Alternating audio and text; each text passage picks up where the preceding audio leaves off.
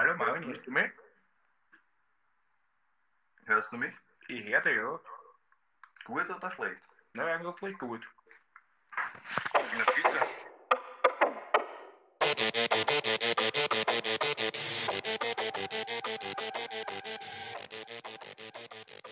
Yo, yo, yo und herzlich willkommen zu Folge 37, richtig? Ich glaube schon, dass ja, das Ja, natürlich eigentlich das wissen. Folge Das ist deine 37. Folge. Das war eine Fangfrage. Fangfrage. war eine Fangfrage. Fangen wir gleich Ich hab so dich an, alles gefangen. klar. Du hast Ja, fangen wir gleich so an mit einer Fangfrage. eine Fangfrage, mit der du mich gefangen hast. Richtig. Fang Ich mal habe an. dich nämlich wirklich gefangen. Ähm. Es eskaliert gerade. Also, wir sind hier zusammengekommen, uns einem Fall zu widmen, der schon in aller Ohren war, vermutlich, die sich für True Crime interessieren. Oder vielleicht ist True, ja, es ist ja True Crime, aber In aller Ohren. vielleicht, vielleicht war das jetzt die falsche Fährte, die ich gelegt habe. Aber es ist auf jeden Fall ein Fall, den die meisten von euch sicher schon kennen. Deswegen hoffe ich, dass ich euch einfach ein paar neue Details geben kann.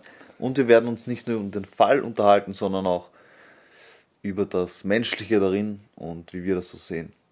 Interessant, Mich let's würde go. mich auch deine Meinung dazu interessieren. Du hast den Fall sicher auch schon in deinem Kopf oft durchgespielt. Also nicht. Also Naja. wenn ich jetzt vom Fall rede, dann, dann wird, das, wird das ein krasser Zusammenhang. wenn ich sage, du hast es in deinem Kopf durchgespielt, aber, Dank. aber was ich damit sagen will, ist einfach, du hast sicher auch Gedanken drüber gemacht, wie, wie du drüber urteilst und so weiter. Aber ich habe ja auch einen Hint von dir bekommen. Du hast einen Hint bekommen. Der wird jetzt auch einmal erwähnt. Und auf dem Hint sieht man einfach nur ein kleines Badezimmer mit so einem kleinen gelben Kärtchen, das man immer auf Tatorten sieht. Genau, ja, das war halt praktisch schon der Tatort oder nach der Tatortbegehung. Deswegen sieht man dort schon die Tatortsicherungsspuren.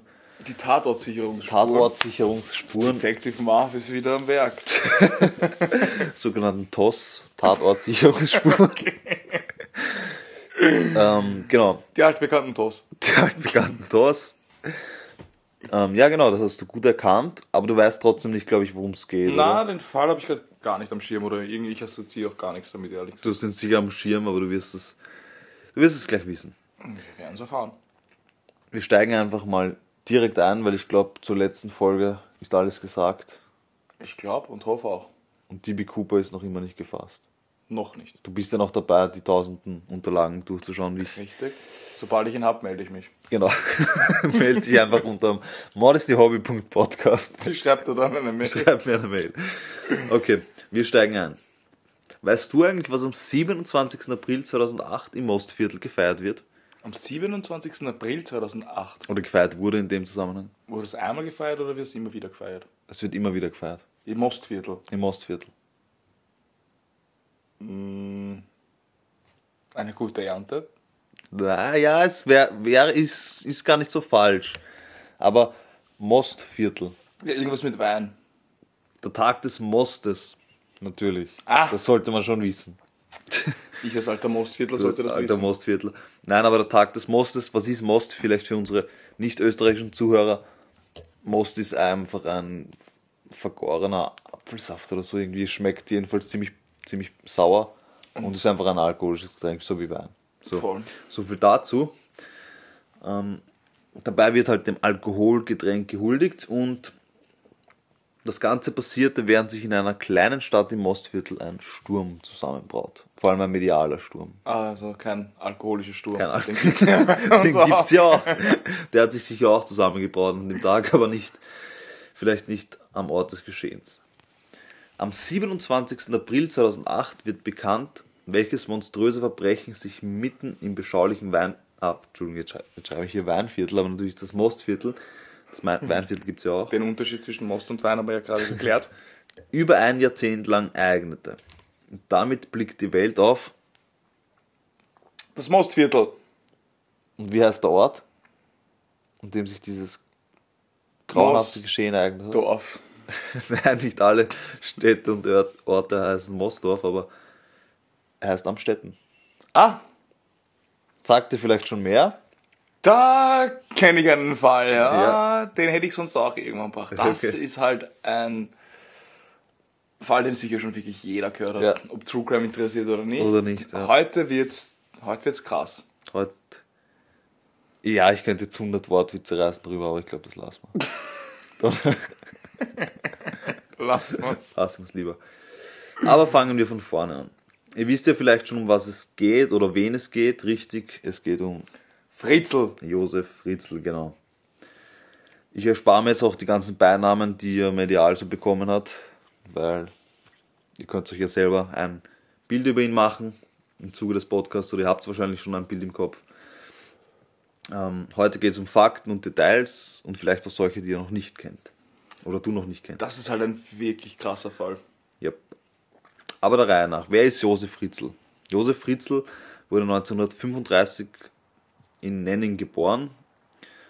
Seine Mutter wurde 1945 wegen eines tätigen Angriffs auf einen Polizisten verurteilt und kam ins KZ Mauthausen, hat das Ganze aber überlebt. Josef Fritzl selbst hat dann eine HTL besucht, hat diese auch abgeschlossen und hat zuerst als Elektrotechniker bei der Föst in Linz gearbeitet. Mit 21 schon hat er eine 17-jährige Küchengehilfin geheiratet, seine spätere Ehefrau, oder seine Ehefrau dann, die auch noch eine wichtige Rolle spielt in dem ganzen Fall. Zwischen 1969 und 1971 konstruierte er sogar Betonrohrmaschinen für eine Baustofffirma in Amstetten. Den Behörden liegen Gerichtsakten vor, nach denen er wegen Vergewaltigung, und das ist zum Beispiel das erste Detail, das ich nicht so wusste, weil der Fall hinten raus so interessant wird, dass man das Vordere gar nicht so kennt. Ja, die Jugend wurde eigentlich relativ Ja. wenig beleuchtet in den Medien, Genau. so, das stimmt. Ja. nach denen er wegen Vergewaltigung einer 24-Jährigen und der versuchten Vergewaltigung einer 21-Jährigen 1967 zu einer Haftstrafe verurteilt wurde, die auch abgesessen hat zum Teil. Also er ist schon Okay, okay. vorbestraft gewesen. Nach 15 Jahren wurden sie Nicht aber nur vorbestraft, sondern auch in, Einschlägig schon in, Ja, also vorbestraft, es geht so. schon in die Richtung. Ja, es geht schon in die Richtung. Und er saß tatsächlich dafür im Gefängnis, aber nach 15 Jahren, so war es zumindest damals, ist das Ganze verjährt und wurde aus dem Register gelöscht. Also er war zwar im Gefängnis, ist dann früher freigekommen, aber die Strafe an sich war dann im Strafregister nicht mehr ersichtlich. Er hat ja, er war ja gar nicht so, also er war erstens einmal handwerklich extrem geschickt, das geht ja auch schon aus seinen Jobs bisher hervor und wird auch später noch wichtig. Und außerdem war er ein sehr geschickter, naja, Ma Makler ist vielleicht das falsche Wort, aber er hatte jedenfalls sechs Immobilien, also sechs Häuser, die er vermietet hat und damit eigentlich ganz gutes Geld gemacht hat. Also ein gewisses Ist wirtschaftliches Gespür. ja, hat halt Talent. einfach ein Gespür gehabt, genau, du sagst das richtig. Also er hat einen Gasthof gehabt und daneben noch fünf Häuser. In einem davon wohnt er selbst und die anderen hat er eben vermietet oder verkauft. Später ist er aber dann sogar in den Konkurs geschlittert. Er hatte mit seiner Ehefrau sieben Kinder. Das ist auch etwas, was ich nicht wusste, dass er eigentlich sieben Kinder schon hatte mit seiner Ehefrau. Wow. Sieben Und- hätte ich jetzt auch nicht. Sieben ist viel. Sieben ist verdammt viel. Ich meine, auch für die, für die Zeit schon viel. Und er hat, er wurde tatsächlich immer als liebevoller Opa beschrieben. War aber gleichzeitig halt auch sehr ein, ein Patriarche klassischer halt. Also er war die Autoritätsperson in der Familie. Der Mann im Haus. Genau. So, kommen wir wieder zurück zu den Geschehnissen rund um 2008. Am 19. April 2008 überredet die Tochter von Josef Fritzl, sie aus ihrem Keller verließ zu lassen, um medizinische Hilfe für die älteste Tochter zu erhalten. Stopp, wir müssen jetzt mal kurz, kurz einschreiten. Schreit er mal ein. Weil da sind wir ja schon bei der Entdeckung der Tat. Glaubst, Ja. glaubst gibt es wirklich Zuhörerinnen und Zuhörer, die nicht wissen, wer Josef Fritzl ist und was er gemacht hat? Weil für die sollten Ja. wir das schon noch einmal bis zum Punkt dahin. Naja, da, du kennst ja die Filme, bei denen man das Ende sieht Ah, und dann von vorne aufrollt. also du rollst das Genau. von hinten auf. Es kommt zuerst, zuerst der Hint und dann, Zuerst die Schlüsselszene und. und dann wird aufgeklärt. Ah, interessant. Na dann, Ich habe mir gedacht, das ist mal keine schlechte Herangehensweise, gerade in so einem Fall, der so medial bekannt ist. das stimmt, das stimmt. Wie gesagt, am 19. April 2008 überredet die Tochter von Josef Fritzl, sie aus ihrem Keller verließ zu lassen, um medizinische Hilfe für die älteste Tochter zu erhalten, die damals 19 Jahre alt war. Sie wurde daraufhin im Landesklinikum Mostviertel am Städten eingeliefert. Den Ärzten fehlten jedoch wichtige Informationen über den Krankheitsverlauf. Fritzl erzählte den Ärzten, dass die Tochter die Kinder immer vor seiner Haustüre mit einem Brief ablegte und wieder verschwand. Daraufhin wurden die Ärzte aber stutzig und riefen im Fernsehen die Mutter dazu auf, sich zu melden. Elisabeth, also die Tochter von Josef Fritzl, die derweil im Keller eingesperrt war, sah den Aufruf im Fernsehen und setzte ihren Vater und Peiniger unter Druck.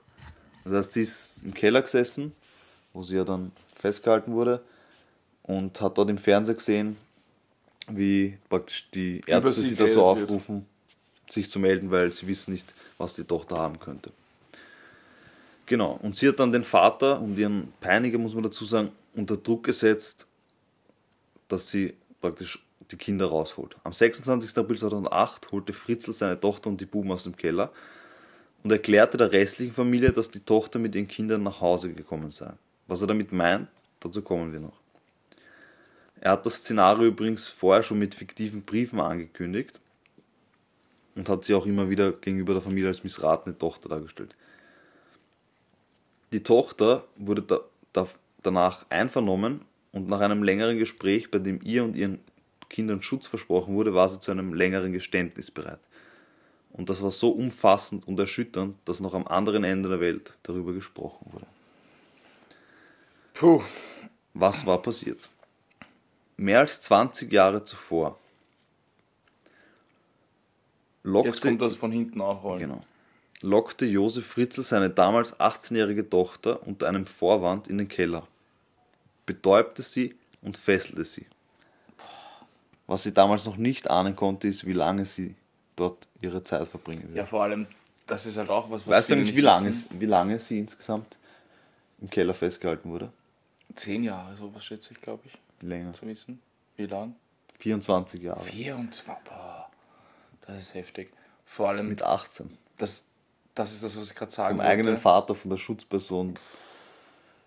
Musst Und vor, vor allem das Ding ist, ähm, es ist was anderes und es ist natürlich auch komplett schlimm und brauchen wir gar nicht drüber reden, aber ich glaube, es ist trotzdem was anderes, wenn du 18 Jahre lang die Welt draußen gesehen hast Ja, und dann 24. Ja. Das ist halt, das ist halt wirklich krass.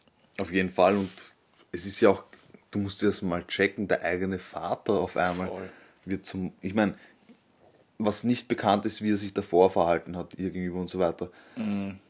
Aber trotzdem hätte sie wahrscheinlich nie damit gerechnet, dass der eigene Vater Wahrscheinlich nicht in dem Ausmaß. nicht Ja. in dem Ausmaß, ja. Das muss man halt wirklich einmal festhalten, dass man 18 Jahre lang sieht, was für eine Welt es da draußen gibt und ganz normal lebt und dann 24 Jahre eingesperrt wird. Aber was für ein Kraftakt, sich nicht selbst das Leben zu nehmen. Mhm. Und die Hoffnung nicht aufzugeben. Stimmt natürlich, ja. Aber gut, der nach. Er hat sie also in diesen Keller gelockt, hat sie betäubt und gefesselt. Dort sperrte er sie in einem Raum, den er eigens dafür errichtet hat. Der Raum war möglichst schalldicht isoliert und war fast wie eine Wohnung ausgestattet. Perfekt also für ein Doppelleben. Auch die Polizei sagte später, dass der Raum so gut isoliert war, dass kein Schrei nach außen dringen konnte. Einen Monat nach der Entführung ließ er einen fiktiven Brief seiner Tochter auftauchen, in dem die Tochter darum bat, dass man nicht nach ihr suchen möge. Das heißt, er hat praktisch einen Brief gefaked, in dem er, in dem er einen, in dem Also die quasi Tochter, die Tochter ist abgehauen und sucht nicht nach mir. genau, und dann war immer Steht wieder die Rede drin. von einer Sekte, in der sie sich befindet, das hat er zumindest so erzählt. Genau. Hm. In den Folgejahren zu Fritzl wurde immer wieder Kinder der Tochter vor dem Hause abgelegt. Also er hat immer behauptet, dass die Kinder vom Haus abgelegt worden sind. Also die Kinder sind quasi in einer Sekte, kriegen dort Kinder und legen die dann einfach bei ihm vor der Haustür ab. legen die bei ihm vor der Haustür ab oder die Sekte legt sie ab, wer auch immer. Und das konnte auch der Polizei so weismachen, auch der Jugendwohlfahrt, die sich ja darum kümmert. Ich glaube, heute macht es nicht mehr die Jugendwohlfahrt, sondern die, die Sozialarbeiter etc. Aber also das Ganze wurde halt verschleiert, einerseits, aber andererseits muss man sich halt auch die Frage stellen, wie das so ohne, ohne weil Also man muss sich vorstellen, es wurde dreimal wurden Kinder ab, angeblich also, Ich glaube, was du hinaus ist, wenn man da besser nachhakt, könnte man da schon drauf kommen, dass da Richtig, irgendwas nicht das stimmen. vor allem nach dem kann. dritten Mal und vor allem, was mich sehr schockiert ist, dass man dann dem nicht nachgeht, wo, wer die Kinder ablegt, woher die kommen etc. weißt du, was ich meine? Mhm, na Das ist schon ziemlich krass und da hat man sich einfach gedacht, ja gut, die sind bei den Großeltern in guten Händen, fertig, Mhm. wir kümmern uns nicht weiter drum. natürlich, natürlich kommt man nicht gleich auf den Verdacht, dass der eigene Vater die Kinder mit der Tochter gezeugt hat. Ja, ist schon ein, ein, ein weiter Weg von einem Kind, was vor die Tür gelegt Ja, eben. wird bis dahin. Aber ich verstehe schon, was du meinst. Man hätte da schon ein bisschen ja, nachhaken Genau. können, so vor allem nach dem dritten Mal. Andererseits ist es halt auch so, wie du sagst, wenn es halt wirklich so wäre und dann kriegt die Tochter da wirklich irgendwo immer Kind und legt die vor der Tür ab und der Großvater kümmert sich drum. Natürlich, eh, deswegen sage ich ja, das ist halt natürlich, die denken sich, ja super, die sind so nett und kümmern sich drum und damit haben wir unseren Job erledigt eigentlich. Aber weißt du eigentlich, wie viele Kinder Josef Fritzl mit seiner Tochter gezeugt hat? Boah, da kommen halt viele Fragen. So genau habe ich den Fall äh, leider auch nicht am Schirm, obwohl ich doch dachte, dass ich viel drüber weiß. Ja, dann ist es ja ganz Aber da sieht man, dass ich glaube, drei oder vier. Er hat drei Kinder mit ihr gezeugt, die er bei sich aufgenommen hat, zusammen mit seiner Ehefrau, die er übrigens bis heute unschuldig, als unschuldig gilt, weil sie ja angeblich nichts davon weiß, aber dazu kommen wir noch. Drei Kinder haben sie auch, also adoptiert quasi, aber insgesamt hat er sieben Kinder gezeugt. Und darunter auch ein Zwillingspaar. Diese vier Kinder haben im Keller gelebt die ganze Zeit. Die anderen drei wurden e- eben adoptiert und eins von den Kindern war aber eine Totgeburt, beziehungsweise ist bei der Geburt gestorben und wurde im Ofen verbrannt, also die Leiche. Ah ja, stimmt, das waren auch welche, die dann im Keller quasi gelebt haben. Weil, Richtig. Naja, Drei Kinder haben im Keller mit der Mutter gelebt, seiner Tochter, und drei Kinder haben sie adoptiert. krass. Genau. Eben einer der Zwillingsbrüder starb drei Tage nach der Geburt und wurde später verbrannt. Drei andere Kinder wurden zusammen mit der Tochter im Gefängnis gehalten. Auch gegenüber der Jugendwohlfahrt ist es ihm immer wieder gel- gelangen, gelungen, seine fiktiven Geschichten durchzubringen, weil die natürlich hin und wieder regelmäßig so Besuche abgestattet haben und so. Und es den Kindern halt gut geht. Genau, ja. ne? Der Ort des Schreckens versteckte sich hinter fünf Räumen. Das, heißt, das war ein Riesenhaus in Amstetten und in dem Haus gab es einen Keller und dort war, der war halt riesig und da musste man durch fünf Räume durchgehen. Und am Ende dieser fünf Räume war die Handwerkstatt. Und er war ja handwerklich sehr begabt und hat dort halt immer seine ganzen handwerklichen Geschichten gemacht. Und dort hat er, hat er angefangen, einen Zubau praktisch selbst zu errichten und einen, also das Ganze zu unter, untertunneln. Und hat dort in diesem fünften Raum, in dieser Werkstatt, einen, eine quasi eine Gefängniszelle, aber in, in größerer Form errichtet. Man muss sich echt mal die Dimensionen geben, was diese Tat angerichtet hat. Also in ganz Österreich ist es am Städten eigentlich, also für viele wird es wahrscheinlich auch so bekannt sein, aber dadurch kennt wirklich zumindest Österreich, wahrscheinlich wird es auch in, in Deutschland kein unberühmter Fall sein, aber Ja, es, ist, es ist sogar weltweit, also es hat gerade in Amerika, wir kommen später noch dazu, hat das Riesenwellen geschlagen und ist auch später noch in Filmen und Serien immer mit, mit so Hints und so weiter. Krass, und in, in, in Österreich kennt dadurch jetzt eigentlich wirklich jeder am Städten. Ja, dadurch kennt jeder am Städten, aber im Negativen halt. Also es hat, weiß nicht, ob es jetzt der Stadt so geholfen hat zum Aufschwung, Ja. weil es ja kulturell keine Bereicherung war. Das, das nicht. Aber ja, da muss auch als, als Gemeinde mal drüber hinwegkommen, Auf ich jeden. Fall, ja, das ist Wahnsinn. ich glaube im Großen und Ganzen, Im Großen und Ganzen war es. ich glaube im Großen und Ganzen hat man das dort schon relativ gut verkraftet und vergessen, sage ich jetzt mal. Ja, ich glaube mittlerweile ist es, ist es nicht mehr so, aber wie gesagt, also wir kommen auch noch zu einem aktuellen Thema, was das betrifft, aber der Reihe nach. Die Tür zu, zu diesem Kellerverlies war hinter einem Regal versteckt. Insgesamt zwei massive Türen, die jeweils etwa 300 Kilogramm wogen, mussten überwunden werden. What the fuck? Also es waren so, das waren so, so Stahlrahmen und, Tresor. und in die Stahlrahmen musste man Beton füllen. Und dann waren die Türen so massiv und das waren zwei hintereinander noch dazu, damit halt ja kein Geräusch rausdringt. Das ist sick, oder? Das war das erste. Das zweite, davor ist ein Regal gestanden, damit man überhaupt nicht weiß, dass es dort ist. Und das Ganze war mit einem Funkzahlencode-Schloss versehen. Und er hat dazu gesagt, dass im Notfall er das nötige Werkzeug hätte, um das Ganze aufzubrechen. Beziehungsweise wäre es angeblich auch so, ähm, dass sich die Tür, wenn sie eine Zeit lang nicht geöffnet wird, durch den Zahlencode automatisch öffnet. Du sagst schon angeblich, glaubst du das? Es konnte nie nachgewiesen werden, dass das technisch möglich war. Das war keine konkrete Antwort auf meine Frage. Glaubst du das, dass er das, dass er dafür wirklich Vorkehrungen getroffen hat oder dass er die dort hätte jämmerlich verrecken lassen in Wirklichkeit, wenn ihm was passiert, weil das kannst du ja, musst du immer davon ausgehen. Ich glaube der Polizei, wenn sie das untersucht hat, dass das nicht möglich war. Also ich glaube es nicht. Schwierig, ja, ich kann es mir schwer vorstellen. Und dahinter, hinter der Tür, versteckten sich weitere fünf Räume. Das heißt, du musst dir vorstellen, er hat eigentlich ein, ein Haus im Haus gebaut oder eine Wohnung im Haus. Fünf Räume. Fünf Räume, die sich über 60 Quadratmeter Gesamtfläche erstrecken. Es war wie eine Wohnung eingerichtet, du hast sie am Foto gesehen. Es war ein Badezimmer, es war eine kleine Kochnische. Also das Badezimmer, was du mir geschickt hast, war ein Badezimmer von dort. Das hat irgendwie ausgeschaut wie in, keine Ahnung, Mexiko oder so. das war jetzt So eine. ein Diss, aber der, na, so war das nicht gemeint. Aber weil es so bunt war und so. Vom Stil her. ja, Es war ein kleines Badezimmer. vielleicht haben sie haben sie beim Ikea die, die nötige Einrichtung gefunden für den Stil, aber Wenig quer zu tun. Das war ein Diss. Nein, was ich damit sagen will, ist, er hat, er hat halt das Ganze wirklich wie eine Wohnung aufgezogen und hat ja dort sein Doppelleben gelebt. Schau das an Ikea. Ja. Okay. Da gibt da gibt's dann sowas, den Wandschrank Fritzel und so. Nein, wir dürfen darüber nicht zu viele Witze machen, Heute müssen wir bisschen zusammenreißen, ja. weil die Personen sind ja noch immer am Leben und das Ganze ist ja auch nicht lustig. Das Passt Schlimme eigentlich, finde ich, an dem Ganzen ist, weil ich habe mir das dann auch so vorgestellt, weißt du, wie, wie hoch der Raum war?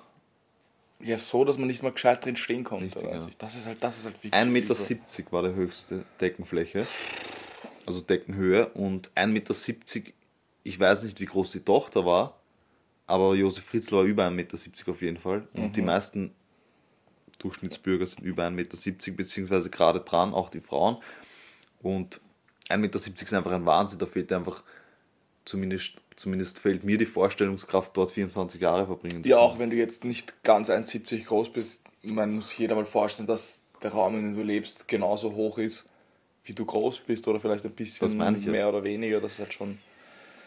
Und du siehst auch nie etwas anderes, nie den Himmel. Vor allem, wie gesagt, am schlimmsten halt für die Tochter, die dort halt mit 18 runterkommt und was anderes kennt. Das ist halt immer das, was man da im Hinterkopf behalten muss. Puh, das ist. Es ist, es ist ihre. Also ich kann mich nur erinnern, als das bei uns rauskam, war es schwer für viele, sich vorzustellen, dass sowas in Österreich passiert. Ja, aber warum soll es nicht in Ja, na Österreich sowieso, also ich, da gebe ich dir vollkommen recht. Aber, Aber was- ich kann mich trotzdem noch an so die, die öffentliche Reaktion, sage ich jetzt mal, darauf erinnern. Also das war für viele schon schwer zu verkraften.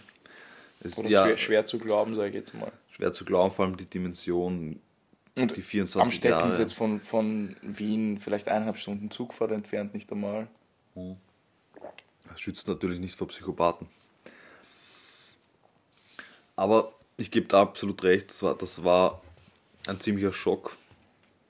Und das hatte auch medial extremes Aufsehen gesorgt. Ich kann mich erinnern an Bilder, wo CNN und BBC Ja, und so ja. weiter die Busse dort aufgestellt haben vor dem Haus. Und das war schon krass, ja. Es war ein bisschen wie 9-11, jeder erinnert sich so an den Moment, wie das rausgekommen ist. Oder jeder erinnert sich dran, wo er war, als das mit Fritzl rauskommt. Ja, genau. Ja, Das, ja. Einer dieser Räume dort, in dem Apartment unter Anführungszeichen nenne ich es jetzt, diente als Lager für Lebensmittel, die besonders lange halten. Dann hatte er zusätzlich noch einen Kühlschrank und eine Kühltruhe. Mittels Gummimatten wurden die Räume schalldicht gehalten und ein weiterer Raum hatte eine Kochnische und ein Waschbecken, Dusche, WC und einen kleinen Tisch. Außerdem gab es zwei Schlafräume mit jeweils zwei Betten. Die Räumlichkeiten hatten sich zum Zeitpunkt der Durchsuchung in einem ordentlichen und sauberen Zustand befunden, sagt die Polizei. Es gibt aber auch gegenteilige Berichte von einem mit Schimmel übersäten WC und die enge sowie niedrigen Decken zwangen einen dazu, sich stets gebückt im Sitzen oder Liegen aufzuhalten. Und das ist auf jeden Fall so gewesen, weil 1,70 Meter ist einfach zu wenig, um zu stehen, weil wenn du dich auf die Zehen- Zehenspitzen stellst, wenn du 1,68 Meter Ja, du willst bist, halt bist auch. du- Ja, sicher. du kannst dich einfach nicht entfalten und das ist also psychisch Also allein die, allein die Tatsache, dass du dort eingesperrt bist, ist ja schon krass. Und dann alles noch so beengend. Alles so beengend, dann weißt du nicht, wann kommt der runter. Das ist wie in einem Film. Wie in einem dieser. Horrorfilme, wo dann hin und wieder der Täter runter und dann ist das dein eigener Vater. Also das ist, das ist wahrscheinlich schlimmer als, als jeder Film. Das ist auf jeden Fall schlimmer als jeder Film. Krass. Die grausamsten Geschichten schreibt. Weil das ist halt auch wieder das Ding, das ist halt so, gerade wenn man das jetzt irgendwie positiv drehen kann, wenn man sich über sowas informieren will, weil passiert ist ja, ist gerade wieder so ein Podcast, was, was ganz anderes, was ganz krass, weil du dann wieder die Dimension Ja, mitbekommst. Weil jeder in Österreich kennt diesen Fall wahrscheinlich. Ja, aber über die Jahre verdrängt man es auch ein bisschen, beziehungsweise Richtig, befasst man auch das. Ausmaß hat man halt nicht, auch Ja. durch die Medien und so, das kriegt man dann einmal mit, dann hört man, okay, die war 18, ist da runtergekommen auf 24 Jahre, das kriegt man mit, das schockiert einen kurz, aber wenn man das jetzt nur in einer, in einer Stunde in einem Podcast nochmal aufarbeitet, das ist schon nochmal was ganz anderes, weil ich habe den, den Fall wirklich zu 100% am Schirm, also Ja, ich ja, habe das sicher alles mal gewusst, So ziemlich jeder, der sich interessiert. aber jetzt das alles nochmal so zu hören, schockiert einem nochmal auf, eine Ja. auf eine ganz andere Art und Weise, das ist schon krass. Wie gesagt, die Räumlichkeiten waren jetzt je nach Meinung der Medien entweder dreckig oder nicht dreckig, was aber das Ausschlaggebende war, war einfach, dass die Deckenhöhe so niedrig war und das Ganze über 24 Jahre ging. Den Opfern sagt er immer, Vor allem diese Zahl schockiert mich gerade immer, immer wieder. Ich hatte das vollkommen am Schirm, aber dass dein 18-jähriges Mädchen 24 Jahre lang unten eingesperrt war, also das, da, da geht es mir nochmal ein bisschen wenn du dich anders. erinnerst, was du mit 18 und was die nächsten 24 Jahre so getan hast oder tun wirst, ist das schon krass, oder? Unvorstellbar. Unvorstellbar. Vor allem, wenn du mal überlegst, bis 18, an wie viele Jahre deines Lebens kannst du dich überhaupt effektiv dann erinnern. Ja. So, da geht dein Leben gerade erst wirklich Du los. verpasst, du verpasst die wichtigsten Jahre. Oder eine, jedes Jahr ist wichtig, so sagen wir so, aber trotzdem es ist halt ein, ist halt ein Erwachsenwerden. Dein das, ist halt so, Erwachsenwerden. das, ist, das ist schon. Und sie musste sehr schnell erwachsen werden, dazu kommen wir noch.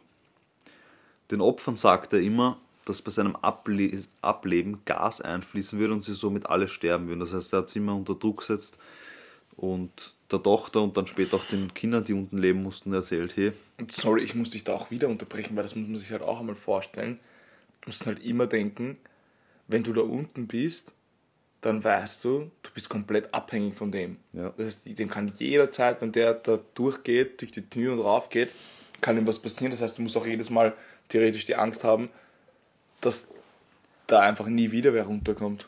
ich glaube ja, dass irgendwann fängt der Geist halt an, das Ganze zu ignorieren.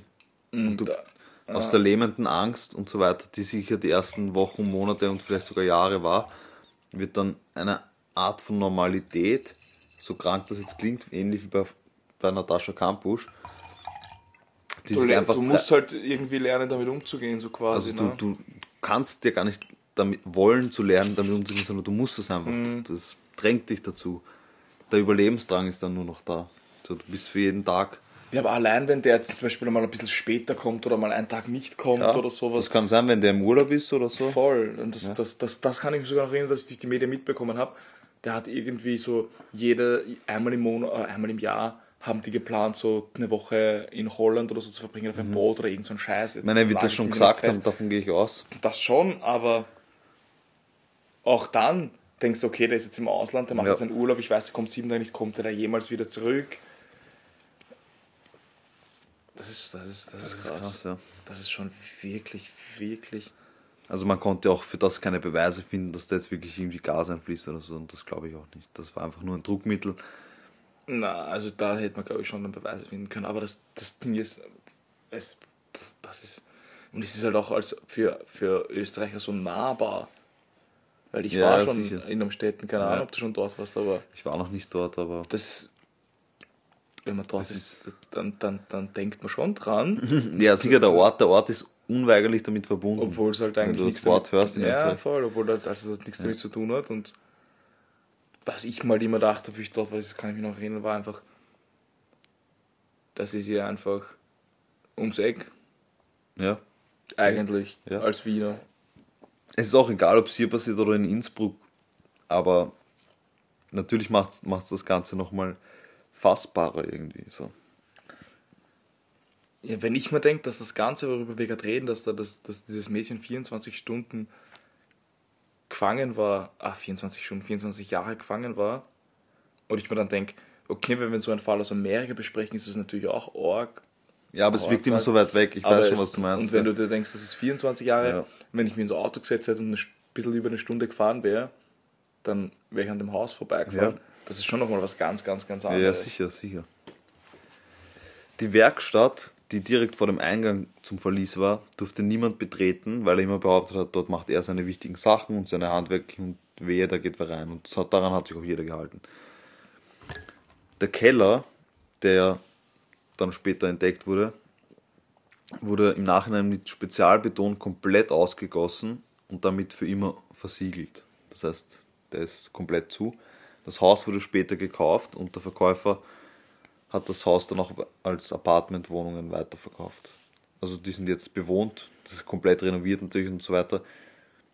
Und ja, ich meine, es ist eine normale Immobilie, also unter Anführungszeichen normale Immobilie, wenn man es jetzt Ja, du kannst auch nicht ganz kalt sieht, aber das einfach abroden und man hat es halt nicht abgerissen. Es gab, ich kann mich noch erinnern, ich habe dazu in den Recherchen nicht viel gefunden, aber ich kann mich erinnern, dass es eine ewig lange Verhandlung gegeben hat, weil es nicht so einfach war, das Haus zu enteignen, sozusagen. Von ihm. ja, Weil nur weil du eine Straftat begehst, bist du sagen. noch nicht dein Eigentum los, sozusagen. Mhm. Und da wollte man dann aber nicht, man hat ja lange überlegt, was macht man, reißt man es ab, verkauft man es oder, oder macht man dort irgendwie ein Mahnmal oder was macht man dort am besten. Und im Endeffekt ist man einfach zur Entscheidung gekommen, okay, der Keller muss auf jeden Fall zugemacht werden, weil der war sowieso, hätte er den nicht bauen dürfen, erstens und zweitens ähm, will man den Ort des Schreckens damit vernichten sozusagen. Und dann hat man das Haus halt verkauft, genau. Was, was jetzt, wer das Geld dafür bekommen hat und so, das weiß ich jetzt nicht. Ich weiß nicht, ob seine Frau da Miteigentümerin war oder so. Das ist jetzt auch nicht wichtig. Aber jedenfalls gibt es das Haus noch und das Haus, da wohnen halt jetzt Leute normal, ja. kann man nur hoffen, dass das nicht auch zu so einem. Nein, ich glaube, das ist auch nie, das, das hat man eben auch gut verhindern können, dadurch, dass es komplett renoviert wurde und alles. Also ich kann mich nicht erinnern, dass jetzt irgendwie so einen, einen Tourismus, so einen Dark Tourism Nein, das stimmt, das stimmt. Nein, das, das Glaube ich nicht. Ich glaube auch, Vielleicht in der ersten Zeit, dass Leute genau, hinfahren sind und Fotos richtig, aber gemacht ich glaube auch, dass jetzt schon da Etwas Gras drüber gewachsen ist. voll zumindest. Ja, kann man das nur hoffen, vor allem wenn es jetzt ganz anders ausschaut. Ich glaube, wenn das wirklich das Haus unbewohnt blieben wäre Ja. und man also dann, dann wären da fix die Leute einfach reihenweise hingepilgert. Die werden durchdrehen. Mhm. Nachdem also das grausame Vergehen von Josef Fritzl aufflog, wurden die Kinder in das Landesklinikum am Stettenmauer gebracht und dort ein eigens geschaffener Bereich organisiert, in dem sie jahrelang psychotherapeutisch, Verzeihung, monatelang und später auch jahrelang, aber in, direkt jetzt dort in der Klinik psychotherapeutisch und medizinisch betreut wurden.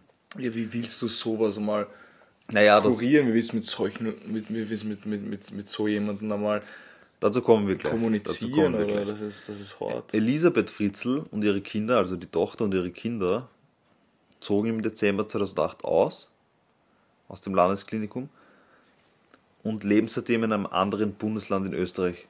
Das heißt, sie haben praktisch ein, Neues Leben begonnen. ein neues Leben begonnen, komplett anonym. Ihre Namen wurden komplett geändert. Mhm. Also sie haben ihre Identität komplett Ja, das ist aber, glaube ich, auch Gewechselt. unfassbar wichtig in so, Unfassbar einem, wichtig. so einem Zusammenhang. und man weiß nicht, wo sie sind.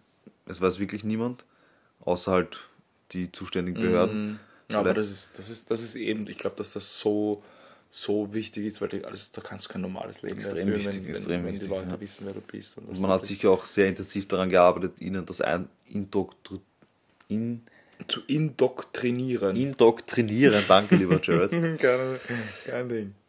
Genau, und ähm, ihnen praktisch zu sagen, hey, ihr müsst wirklich ein neues Leben aufbauen, weil es tut eurer Seele sicher nicht gut. Ja, aber was, was, was machst du das? Wie machst du das? Das ist halt. Wie man das macht, das weiß ich nicht. Ich kann es mir nicht vorstellen.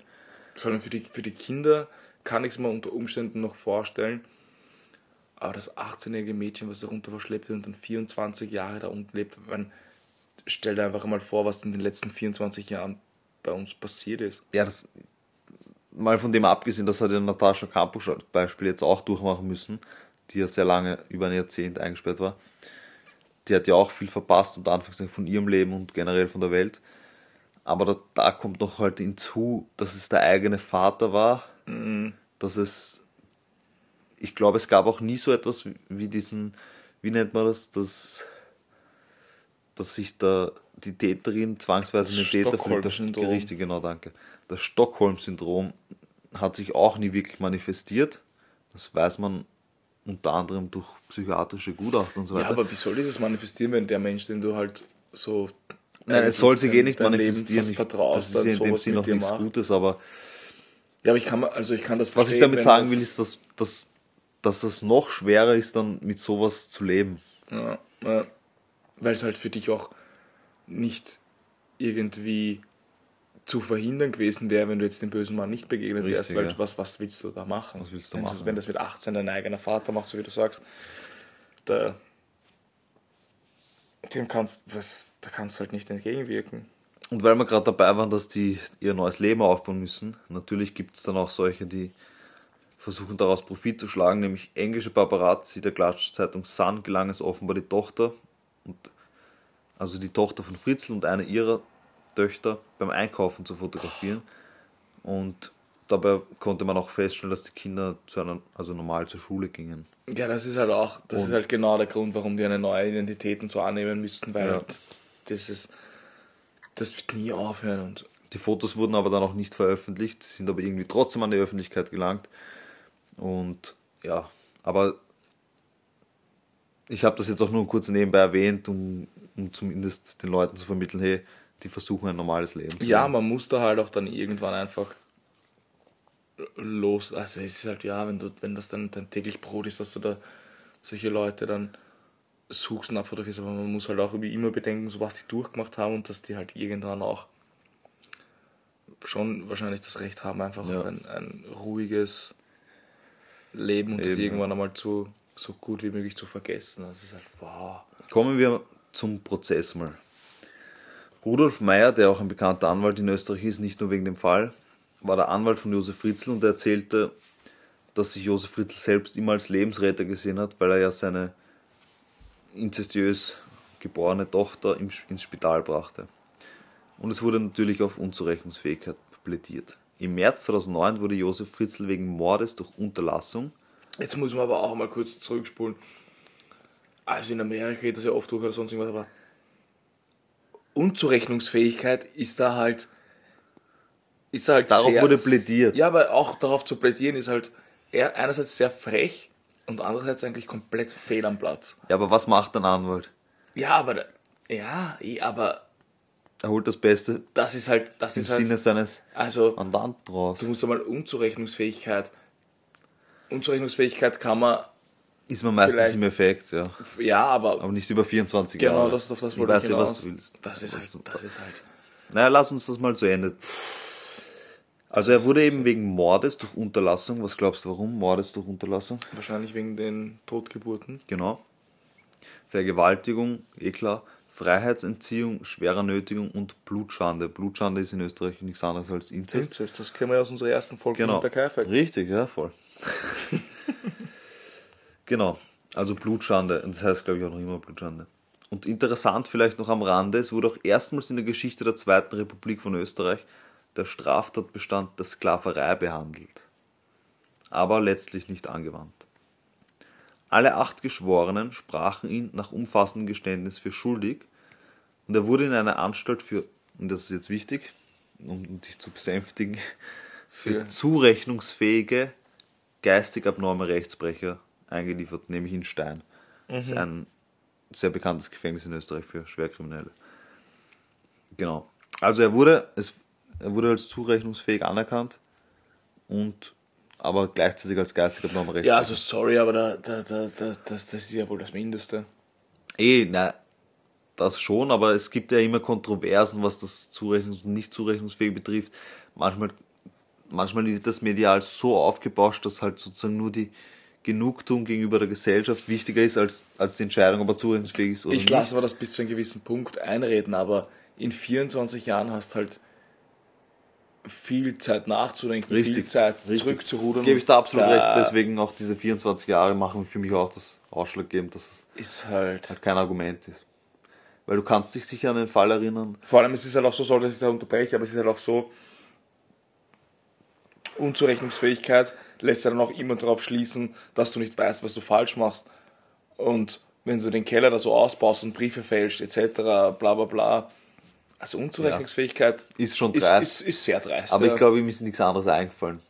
Weil sie haben dieses Urteil, was ja schon sehr, sehr aus, also sehr, wie soll ich sagen, sein, End, sein Lebensende sozusagen vorherbestimmt, dieses Urteil haben sie ja komplett hingenommen. Ja, das heißt, mehr ist ja hätte es auch nicht rausholen können. Das ist ja auch das Ding, da, da, da, da, kann da viel einfallen, aber da ist halt dann der Ja, Ofen aus. da ist der Ofen also aus, das, so viel sagst. kann da, da gar nicht einfallen. Kann da viel einfallen, aber so viel, dass du da rauskommst, kann da wahrscheinlich auch nicht mehr einfallen. Und jetzt kommen wir zu etwas, also was ich noch sagen wollte wegen dieser Diskussion unzurechnungsfähig und zurechnungsfähig. Du kannst dich noch an einen Fall erinnern, vielleicht in Graz, da ist jemand in eine Menschenmenge gefahren und hat einige Menschen getötet. Und da gab es dann, der wurde eben für, unzurechnungs ah, für zurechnungsfähig von den Geschworenen verurteilt, obwohl die Mehrheit der Gutachter meint, er war un unzurechnungsfähig zum Tatzeitpunkt. Und da war dann die Diskussion, ob Geschworene überhaupt dafür zuständig sein sollten, Was sagst du? solch eine Entscheidung zu treffen. Ich habe schon so viele Gedanken darüber gemacht, das ist halt verdammt schwierig. Weil, Also ich, das, ich sage das safe nein, weil es gibt halt einfach Leute, die das studieren, die sich damit auskennen, die gibt es nicht ohne Grund. Und als Laie kannst du sowas einfach noch nicht beurteilen. Du kommst Ja, aus eh. einer Emotion heraus. Und das dass meine man- ich ja. Dass man Und den diese mediale Voreingenommenheit Ja, genau so ist es. macht dann halt oft das, das Urteil. Genau so ist es. Das ist Und- ja in Amerika ein Riesenproblem zum Beispiel, wo Leute dann Deswegen ewig lang ins schon, Gefängnis es, kommen es, es, es, es soll schon an den, an den Fachleuten liegen. Und ich, ich kann auch Aber ist ein Richter eine Fachkraft? ist er auch nicht. Da, naja, nein, der Richter ist die Fachkraft für das, was er macht und er muss halt den Gutachtern Ja, vertrauen. Vertrauen. Das ist dann halt denen ihr, Fachbereich und mit allem, was er hat, muss halt das Urteil bilden. Ja, aber wenn was dann ist, die, wenn jetzt alle drei Gutachter sagen, Josef Fritzl ist unzurechnungsfähig? dann ist, muss der Richter das im, im, Urteil be- berücksichtigen und muss dementsprechend danach handeln und müsste ihn auch, aber, Aber wärst du dann auch noch der Meinung? Diskussion nicht war. Ja, weil das Ding ist halt auch, wenn was falsch entschieden wird, auch wenn man was falsch macht, muss, ist es halt grundsätzlich wahrscheinlich trotzdem, glaube ich, der richtigere Weg. Ja. Also, und es geht ja darum auch, besser drei Gutachter sagen, der ist zurechnungsfähig und ist falsch, als drei Laien sagen das, weißt du, was ich meine? Ja, ich verstehe schon, ja. Es ist halt, Gebe ich dir recht. es ist halt, es ist halt schwierig. Wie gesagt, es ist sehr emotionsbehaftet und ich kann mir schon, also ich kann mir schon eher die Unzurechnungsfähigkeit bei dem, bei, dem, bei einem Täter in Graz vorstellen, der in eine Menschenmenge reinrast, als bei jemandem, der da 24 Jahre seine eigene Tochter im Keller einsperrt und mit ihr Kinder zeugt. De eben deswegen waren die Gutachten ja auch entsprechend so, dass Aber trotzdem so ist es, halt, gilt. ist es halt. Aber auch, auch in dem Fall möchte ich es nicht entscheiden müssen. was jetzt nochmal für Diskussion sorgen wird gleich. Im Jahr 2009 wurden Frau und Sohn angezeigt. Es sollte geklärt werden, ob sie von den Verbrechen wissen konnten. Das Ganze ging so aus, dass sie freigesprochen wurden. Was sagst du dazu? Das ist ein sehr, sehr also wenn ich sage Frau und Sohn, dann meine ich, hier, meine ich den ältesten Sohn, der auch dort gemeinsam des Öfteren zu Besuch war und gewohnt hat. Die Okay. anderen Kinder dürften anscheinend wirklich nicht so viel. Okay, über den ältesten Sohn, ich, ich, ich lehne mich da jetzt vielleicht sehr, sehr, sehr, sehr, sehr weit aus dem Fenster, aber ich sage halt einfach mal, was ich mir denke. Beim Sohn, dazu kann ich nichts sagen, ab und zu der gewohnt, dies, das hin und her, ich weiß es nicht, aber dass die Frau das nicht gewusst hat, stelle ich mir extrem, extrem schwierig vor, um es mal sehr, sehr salopp auszudrücken. Also stelle ich, mal- ich stelle es mir einfach sehr schwierig. Ich will keinem was unterstellen, Ja. Ich will, aber wenn ich ehrlich bin und mich dafür auch da vielleicht sehr weit aus dem Fenster lehne, ich kann mir das, ich kann mir das nicht vorstellen. Ich muss Vor allem, es ist halt auch die Tochter von seiner Frau, die muss ja dann auch von heute auf morgen verschwunden sein.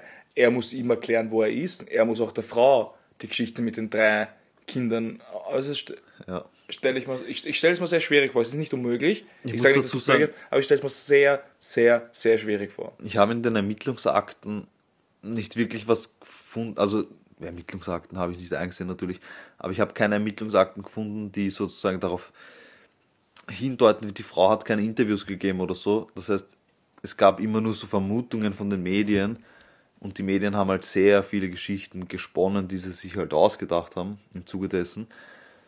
Was man weiß, ist, dass er immer die Geschichten erzählt hat von der Tochter, die abgehauen wäre. Dass er die Frau eigentlich immer vertröstet hat damit. Und auch die Nachbarn hat er die Geschichten erzählt.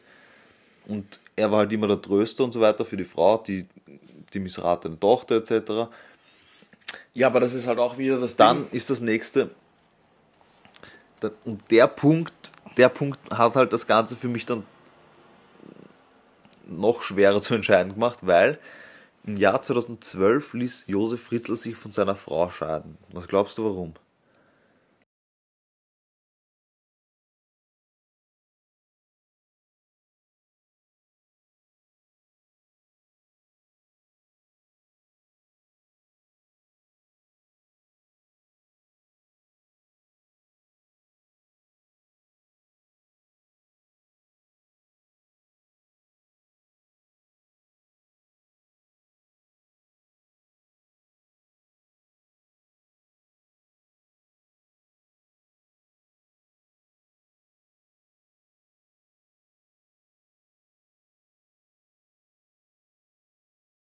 Das hat sehr, Könnte man sich trennen. ja, ich kann nicht sagen warum. Sie hat eine Pension bekommen und durch die Scheidung wurde die Pension aufgelöst. Also sie hat dann kein Geld mehr Ah, bekommen. okay. Das sie hat, war finanziell abhängig davon. Ja, verstehe, das ist natürlich was anderes. Ja. Ja. Und dann hat er sich nach vier Jahren gedacht, ja, dann lasse ich mich halt scheiden von dir. Das mag moralisch jetzt wurscht diskutierbar sein, aber das war halt einer der Gründe, das kann ich mir als Grund vorstellen, das war auch so. ja, also das ist, Ja. das ist dann auch schon nachvollziehbar. Schon Ich, die, die hat sich dann gedacht, das ist nur ein Stempel am Papier und ja. Nee. Aber das soll es jetzt nicht von ihrer Schuld oder Unschuld freisprechen, es gilt natürlich die Unschuldsvermutung. Aber es ist natürlich schwer vorstellbar. 24 Jahre, wie rechtfertigt er, dass, dass er unten ist, Nicht nur Keller, das, du dass er musst, weg halt auch, ist. du musst halt auch den Aspekt bedenken, das ist halt auch ihre Tochter. Das heißt, wenn ihre Tochter einfach verschwindet, dann einer Sekte beitritt und ab und zu ihre Kinder da vorbeischickt, dann wird da wahrscheinlich auch die Mutter ein bisschen stutzig oder möchte zumindest vielleicht. ja, es ja. ist schwierig, aber Man kann sich halt, also, dass in 24 Jahren niemand diesen, diesen, ich weiß es nicht. er muss ja halt auch irgendwann hingehen. Weißt du, was ich meine? Und von dort wiederkommen. Ich meine, das ist ein Riesenhaus. Wenn ich mir vorstelle, ich besuche meine Eltern dort. Wie oft gehe ich dann wirklich in die Werkstatt, in die ich nicht gehen soll? Wie oft schaue ich dann hinter den Kasten, hinter den ich nicht schauen soll? Wie, wie oft in.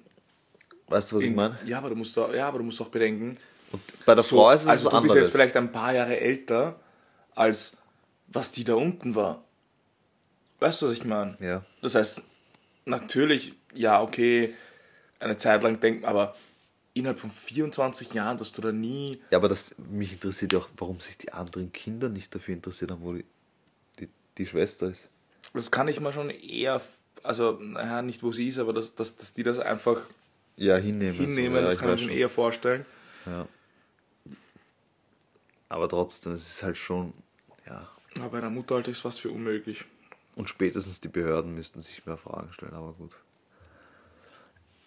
Vielleicht noch am Rande, oder nicht am Rande, aber es ist eigentlich ein ziemlich, damit ich ein bisschen gut, gute Stimmung noch reinbringe.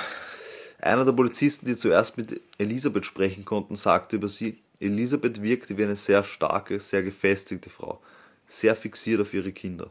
Sie war kein Zombie, sondern eine große, schlanke, fesche Frau, komplett normal. Am frühen Morgen sei er mit seinen Schützlingen oft im Park der Klinik spazieren gegangen. Für die drei Kinder war es die erste Begegnung mit der Natur. Es waren berührende Momente. Er weiß auch um den ungefähren Verbleib und sagt nur so viel, sie haben noch was aus ihrem Leben gemacht. Das ist heftig.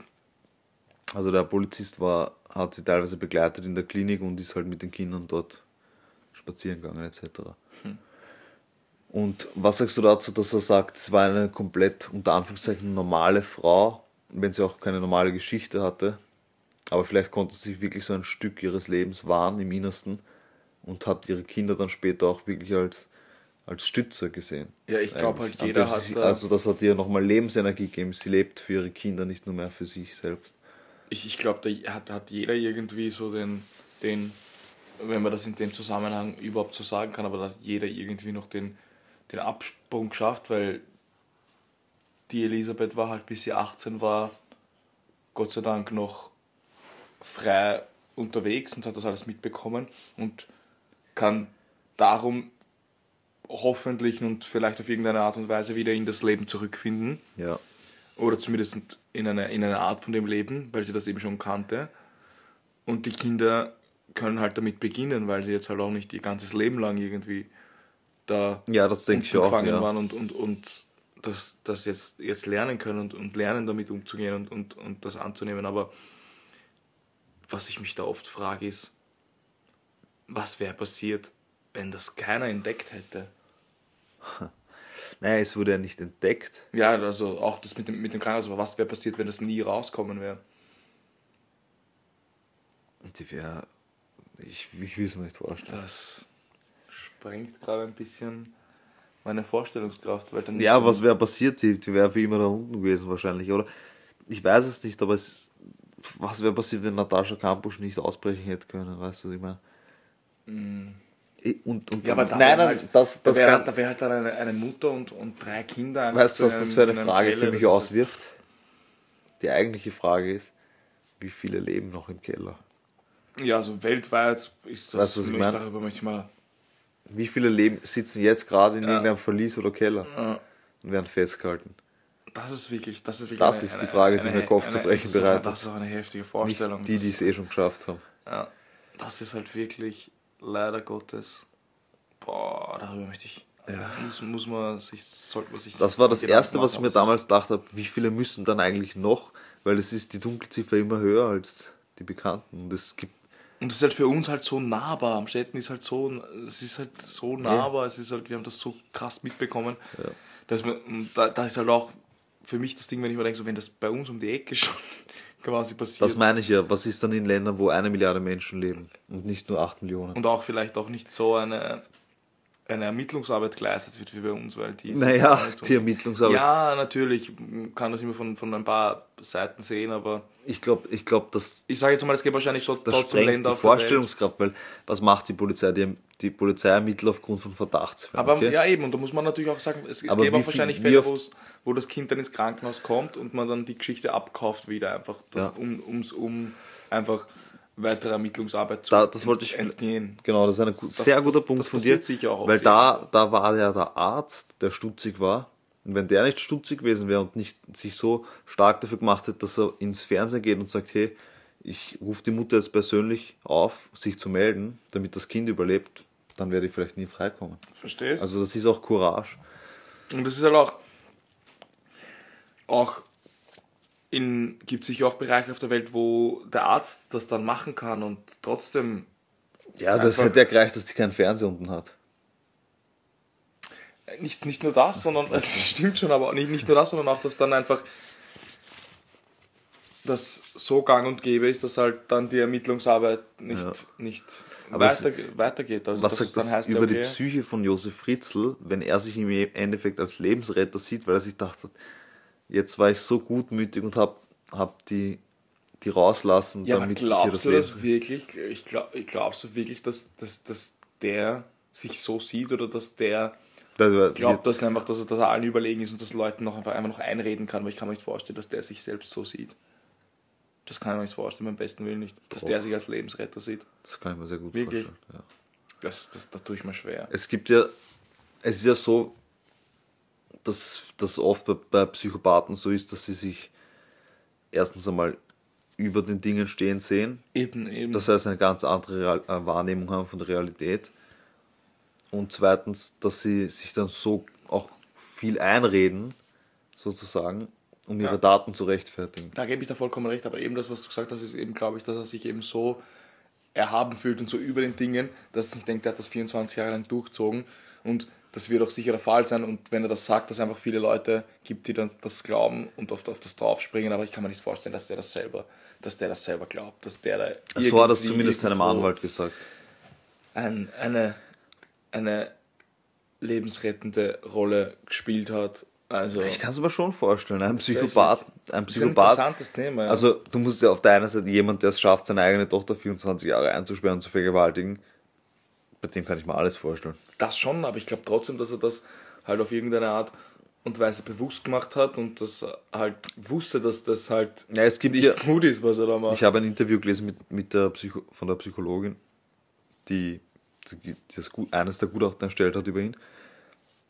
Sie hat gesagt, er war nicht besonders schlau, eher durchschnittlich schlau.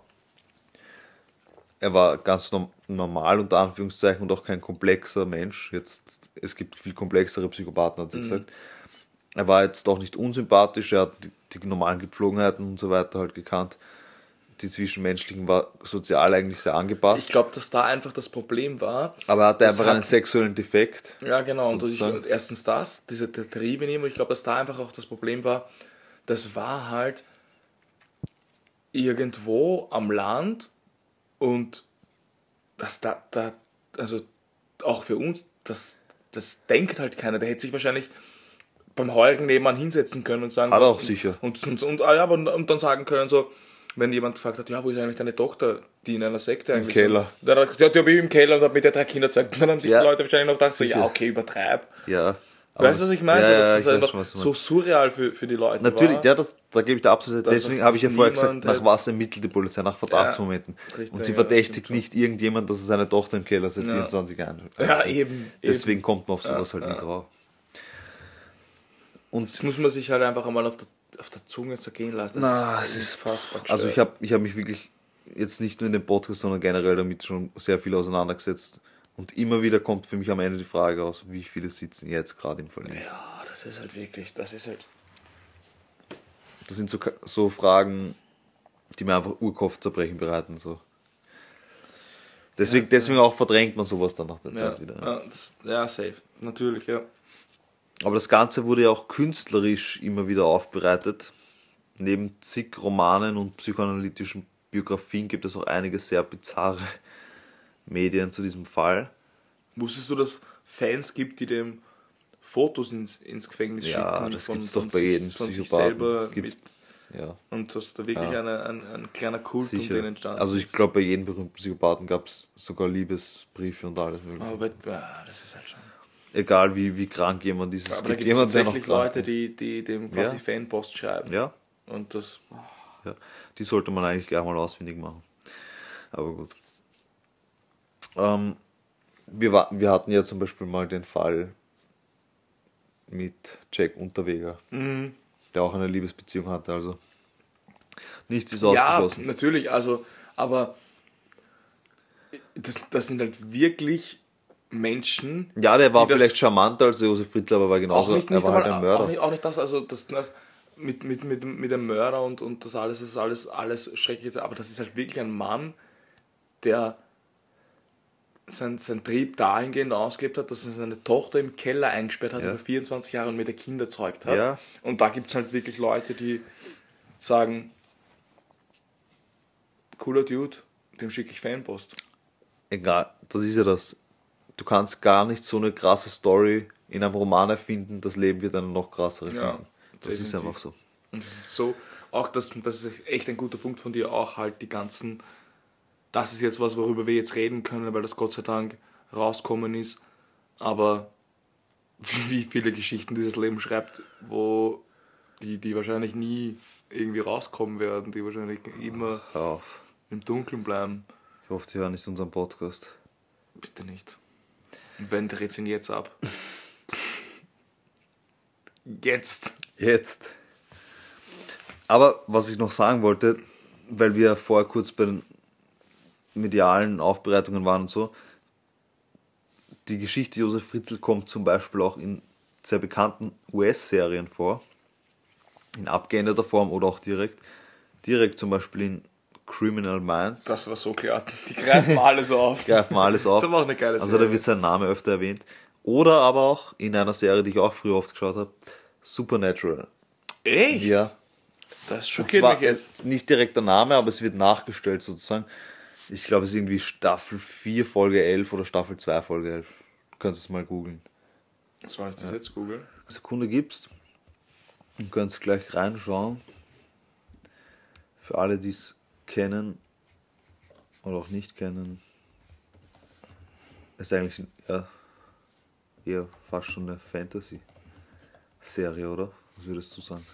Ja, Es ist Staffel 4, Folge 11 tatsächlich, ja. jetzt habe ich es erst googelt. Staffel 4, Die Folge. Folge heißt sogar Armes Österreich. Okay. Nein, nein, ich glaube, das heißt nur so. Achso, das, das Video. ist irgendwas. Ach so. Ja, gut, vergesst das wieder. Genau. Ähm, ja, also da, das ist natürlich kein, das ist wirklich armes Österreich, das ist natürlich kein gutes Bild von Österreich, aber das hat ja nichts mit dem Land zu tun. Und es gab auch mehrere Death Metal Stopp. Bands. Stopp, Ich muss kurz einhaken. Du einhaken. Du sagst, es hat nichts mit dem Land zu tun. Okay. Leider Gottes haben wir durch das schon traurige Berühmtheit erlangt. Durch Also, Fritzl. ja, also es gibt echt, Ja, so aber du nicht, sagst, dass das nicht, durch, nicht durch Inzest. Doch, also ich, ich glaube schon, dass viele Internet-Memes und, und viele, vieles, was so auf, auf Österreich und Inzest abspielt, mit dem zu tun hat, gerade Ja. die, die neuen Sachen. Stimmt schon, ja, ist eigentlich gar nicht so unrecht. Es gibt jetzt nicht mehr so krass, aber das war eine Zeit lang Gerade zu der Zeit, gerade zu der Zeit hat es halt immer, wenn man Österreicher, also oder man hat ja zwei, jemanden drei Jahre, wie das Spaß halber Fritzl genannt. Ja, oder voll. so. Oder die ersten zwei, drei Jahre, nachdem das passiert ist, kann ich mich noch erinnern, so, sobald du auf Urlaub warst oder irgendwo und du sagst, Österreich hat es geheißen Fritzl, Fritzl, Fritzl, Ja, Fritzl, stimmt. Fritzl. Da gab es Ja. echt so eine Zeit, da Fritzl wurde, da wurde Österreich krass mit, mit Fritzl assoziiert. Ja. Nein, du hast recht, ja. Du hast recht. Aber es ist nichts, was uns eigentümlich ist. Nein, nein, natürlich nicht. Und das ist auch nichts, wofür Österreich steht oder sonst irgendwas. Das ist natürlich kompletter Blödsinn. Aber es, es wurde halt leider Gottes dann Wofür halt kein Mensch steht, der normal ist, aber okay. Richtig, aber es, es wurde halt viel, also zumindest zu der Zeit, wo es passiert ist, wurde Österreich schnell mit dem Verbrechen assoziiert. Es, und es gab auch viele Death Metal Bands und Metal Bands, die Lieder drüber gesungen haben. Teilweise aber mit Titeln, die ich jetzt auch nicht erwähnen werde, die aber halt schon krass sind. Das glaube ich. Ich habe überlegt, ob ich sage, aber es ist, es ist zu. Wir wollen es, diesen Podcast nicht in absurdeste Tiefen treiben. Wir sind eh schon sehr tief. Ja. Übrigens, vor circa einem Monat wurde entschieden, dass Fritzl in eine Normalanstalt überstellt werden soll, wo er nach zwei Jahren guter Führung unter Bewährung freikommen könnte. Wer wurde da hinüberstellt? Fritzl hätte dorthin überstellt werden sollen. Allerdings ist das Ganze vorerst auf Eis gelegt, da die Staatsanwaltschaft Widerspruch eingelegt hat. Also ein Gericht in Amstetten hat entschieden, dass er überstellt werden soll in eine Normalanstalt. Dort könnte er nach zwei Jahren guter Führung auf Bewährung freikommen. Was? Also jetzt nimmt, jetzt nimmt halt. Aber jetzt das Ganze halt, liegt beim Land, Landesgericht mittlerweile und die Staatsanwaltschaft ist natürlich dagegen. Was sagst du dazu? Wird er Ich diesen glaube Trieb nochmal ausleben könnte ohne diesen Trieb leben? Weil ich sagte ganz ehrlich, also 24 Jahre sowas durchzuziehen auf so eine Art und Weise, also ich weiß nicht, ob du wieder resozialisierbar bist, sei mal nicht böse. Es ist schwierig. Ich glaube, er wird sich selber keinen Gefallen tun, muss ich da ehrlich sagen. Er wird ja, ich meine, natürlich Gefängnis ist halt immer noch Ja, mal aber ist krasser. so jemand noch einmal Ja, resozialisierbar? aber was würde mit so jemandem passieren, wenn er beim Billa einkaufen geht? Oder beim Ikea? Ja, aber sagen wir mal, der, der, der stellt sein. Ikea. Beim Ikea kann man auch online das ist bestellen. Ikea-Bashing, aber wenn er jetzt hier, Wieso? ja, Weil der im, im Lockdown Ikea kann man nur online bestellen. Aber ja, nur wir haben einen Lockdown übrigens. Ich glaube, in Deutschland ist kein Lockdown. Noch nicht. Hier kommt es auch noch dran. Ja, wirklich glaubst du, dass, dass, dass jemand, der sowas auf so eine Art und Weise durchzieht, dass, dass so jemand resozialisierbar ist, dass der draußen ein ganz normales Leben leben könnte, wo er seinen Trieben einfach nicht nachgibt und halt. Ich glaube schon. Ich muss dir ehrlich sagen, ich glaube schon, weil Mhm. erstens einmal, was macht er jetzt mit seinem Trieb? Aber jetzt ist er halt dazu gezwungen. Ja, ja, natürlich ist er jetzt dazu gezwungen. Er ist ja eigentlich theoretisch immer dazu gezwungen. So. Aber ich glaube schon, dass es möglich ist. Ich sehe es nur nicht als gerechtfertigt, warum er weniger Zeit im Knast verbringen soll, als seine Tochter ihm verließ. Das ist interessant, ja. Da kommen wir halt wieder auf dieses Zurechnungsfake-Ding, weil wenn er das, ja, wenn er das halt das, boah, na, das, das Also es, es ist vom Gerechtigkeitssinn her für mich überhaupt nicht vereinbar, dass er jemals wieder freikommt. Und selbst wenn er resozialisierbar wäre, so wie du sagst, glaube ich, ich glaube nicht, dass er sich selbst einen Gefallen tut. Ja, aber um Die auf Frage, den Punkt vorhin zurückzukommen, wir gehen du- davon aus, dass er mal. rauskommt und, und er so verändert wird, Resozialisieren schließt ja auch mit ein, dass ich. Dass er In- von der in der Gesellschaft, Gesellschaft aufgenommen, aufgenommen wird. wird. Nein, aber jetzt gehen wir davon aus, dass das, das Gesicht so Aber verändert wer wird. würde Josef Nein, jetzt Fritzl pass einmal aufnehmen? auf. Jetzt, jetzt gehen wir davon aus, dass sein Gesicht so verändert wird, dass man ihn nicht mehr erkennt. Ja, gut, das ist jetzt. Und, und man geht davon aus, dass drei Psychologen gesagt haben, du bist jetzt der Richter, Mhm. du wirst jetzt von Detective Marv, Und du heißt jetzt Heinz Markus. na jetzt pass einmal auf, du wirst jetzt von Detective Marv geschlagen zum Richter Marv. Der wird von mir geschlagen. Na, ich hoffentlich nicht. Du bist von mir, vom, ja, wahrscheinlich nicht. Du bist von mir, vom Detective Marv zum Richter Marv geschlagen. Okay. So wie ein Ritter geschlagen Ja, wird. ja, ja. So geschlagen wird. Ja, ja. Metaphorisch. Metaphorisch, genau. Und jetzt bist du der Richter Marv. Ich wurde übrigens schon mal zum Ritter geschlagen. Als Wurdest du Kind. nicht. Als Kind? Wirklich? okay, sag's ja mal weiter. Okay, sag mal. Du, also, jetzt, jetzt, jetzt haben wir lang Ja, jetzt, Brei wir driften da jetzt ab. Komm, Also, Richter Marv. Du wurdest zum Richter Marv geschlagen. Und kein Richter, aber Entschuldigung. jetzt, jetzt kein Richter wieder. wird zu irgendjemandem geschlagen. Ja, du bist einfach jetzt Richter Marv. Okay, okay, okay. Fing dich Sag's damit ab. Okay. Gibt's ja nicht. Und auf jeden Fall, sag, du kennst die Hintergrundgeschichte ja jetzt etc., du hast unseren Podcast gehört, du weißt, was der verbrochen hat.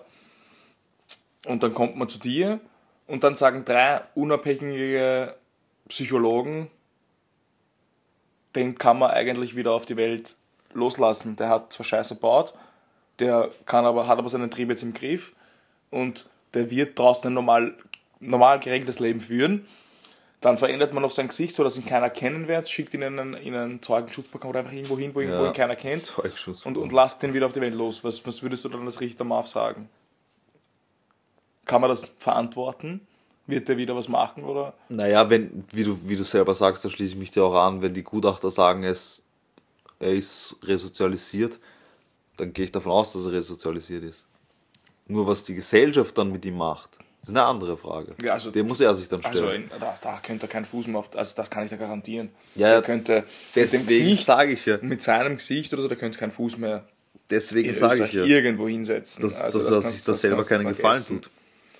Weil er wird ja schon im Gefängnis, laut mehreren Berichten, sehr drangsaliert. ja, ganz, Also- ganz, ganz klar. Aber das, das, das da, darüber brauchen wir müssen natürlich dann schon davon ausgehen, dass das sein Aussehen und sein alles seine öffentliche Wirksamkeit halt so verändert wird, dass man nicht mehr weiß und nicht mehr davon ausgehen kann, wer er ist. Aber ansonsten, also ich glaube, da sind wir uns einig, der kann mit seinem ganz normalen Gesicht und seinem ganz normalen Auftreten in, in Österreich wahrscheinlich nirgends, nirgends mehr einen Fuß hinsetzen. Nein, das nehme ich Also auch an. Also deswegen, für mich ist die Sache für ihn sozusagen gegessen. Der hat sein Leben verwirkt mit seiner Tat. Ich würde echt sagen, also würdest du ihn nicht nie wieder rauslassen. Ich habe nicht gesagt, dass ich, ich würde ihn rauslassen, wenn das die Gutachter so bestätigen, dass er resozialisiert ist. Aber du bist in der Richtung, du hast ja auch. Ja, ja, das ich- ist auch ein, ein interessanter Naja, Punkt. das ist ja das- 24 Jahre, weil wir gehen jetzt einmal davon aus, dass du zu, Wenn ich nicht fach, fachkundig bin und nicht Experte auf dem Gebiet bin, dann muss ich mich auf ein Gutachten verlassen können. Und wenn es zwei, drei Gutachten benötigt, Also gibst du mir da auch. da gebe ich dir absolut recht. Hätte ich nämlich auch so. Hätte ich, hätte, also, Dann, dann, ich würde so sehen, ich, ich glaube nur, dass es schwierig wird, dass. es geht ja auch nicht um meine persönliche Meinung als Richter, wie ich dazu stehe. Auch wenn das immer irgendwo eine, vielleicht eine minimale Rolle spielt, aber als Richter sollte man möglichst unparteiisch sein. Natürlich, Oder hundertprozentig am besten, was natürlich nicht möglich ist, aber Du hast halt das letzte Wort, aber ich, ich, Genau. ich weiß schon, auf was du hinaus willst. Ja, das ist halt, aber. ich hoffe mal und gehe davon aus, dass kein Psychiater, der was zu melden hat in Österreich, ihm das diagnostizieren würde. ja, ich, mir wird da schon jemand einfallen.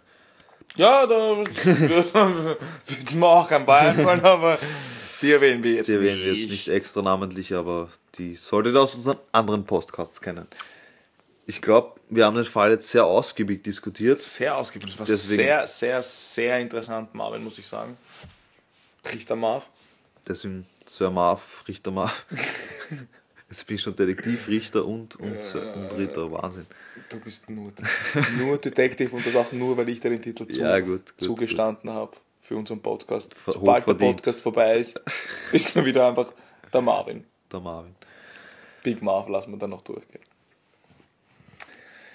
Ja, Detective Mau, vielen Dank für diese Folge. War Sehr gerne. echt, echt, echt, echt interessant. Ja, uns wird auch- alles aufzuarbeiten noch einmal und auch immer wieder interessant, wie es ist, dass man Fälle kennt und dann im Podcast beredet und trotzdem einfach merkt, Ja, also steckt halt noch so viel dahinter. das ist ein Fall, den wollte ich eigentlich schon urlange bringen, weil ich mir einfach gedacht habe, das ist was, was man einfach noch nicht durchdiskutiert hat, so im Podcast so Mhm. oft, glaube ich.